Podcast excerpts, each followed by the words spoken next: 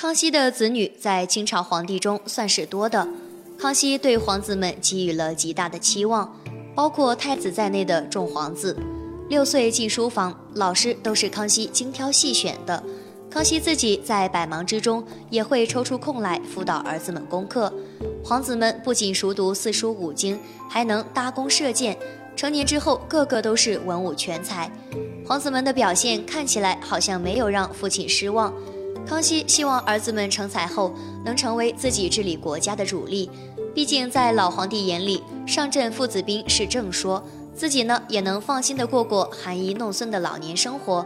可他绝不会想到，自己的这帮文武双全的儿子们，给他的晚年增添了无穷无尽的烦恼。在康熙晚年，发生了一件有名的事件。当时的康熙儿子们为了争夺皇位，有九位阿哥参与其中，这就是历史上著名的九子夺嫡。康熙继位后，深受中原文化的影响，使用嫡长子继承制度，册封太子也是想彻底改变满族的旧习。以确保大清江山的长治久安。康熙第一次废太子，一方面是由于太子太不争气，另一方面兄弟们暗中插刀使绊子，也是重要的原因。皇子们为了争夺皇位，无不使尽手段，用尽心机。按理说，久经朝堂的康熙绝对是个职场老手，提拔其他儿子打击太子，其实就是要给太子一个警告。让他明白，老子还很硬朗，你还是要规矩些，不要太放肆。可是他没有想到，这些举措竟然给他带来了更大的烦恼。他没有发现儿子们之间的矛盾，因为康熙自己登上皇位的过程并不复杂。毕竟当年一个八岁的孩子翻不起什么风浪，所有的大风大浪都被孝庄太后挡在了身后。第一个权力上的拦路虎还是亲政后的鳌拜，因此他不懂储位之争的残酷。更没有亲身体验皇家兄弟之间争夺皇位时的刀光剑影。他深深相信这些孩子们在未来会成为太子的好帮手。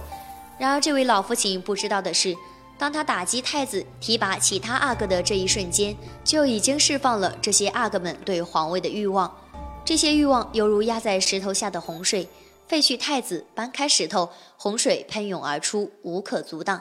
康熙废了太子后，满朝乱敲东宫鼎，手底下儿子们开始疯狂作妖。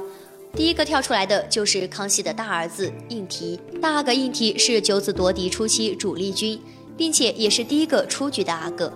大阿哥长得一表人才，仪表堂堂。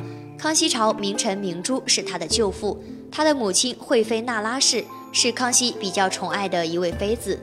大阿哥这个人很有才干。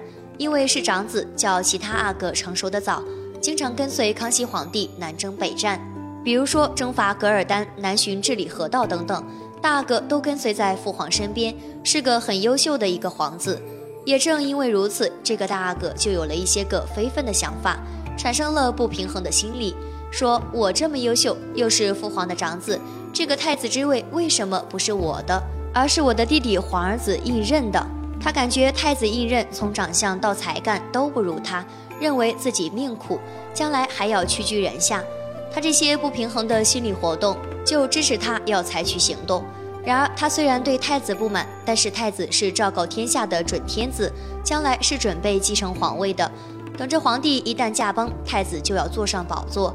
相比太子来说，胤提就是个弱势群体，他有什么办法呢？所以他落入了一个俗套。便采用巫术来诅咒太子，他就利用一个蒙古的喇嘛，令他给胤任念咒语来验证太子。大阿哥希望通过这一番活动，使皇太子心智迷离，做出离经叛道的事情，以此达到自己的目的，让父皇废了太子，自己坐上储君之位。如今太子被废，而且被自己看管，这就让他出现了很大的错觉，认为自己一定是父皇眼里最合适的储君人选。人啊，一旦过于兴奋，就会开始变得缺心眼儿。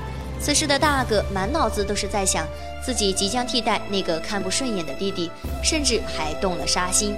但是他完全忽略了一个问题，那就是立谁做太子这件事儿，决定权不在于他，而在于他的父亲。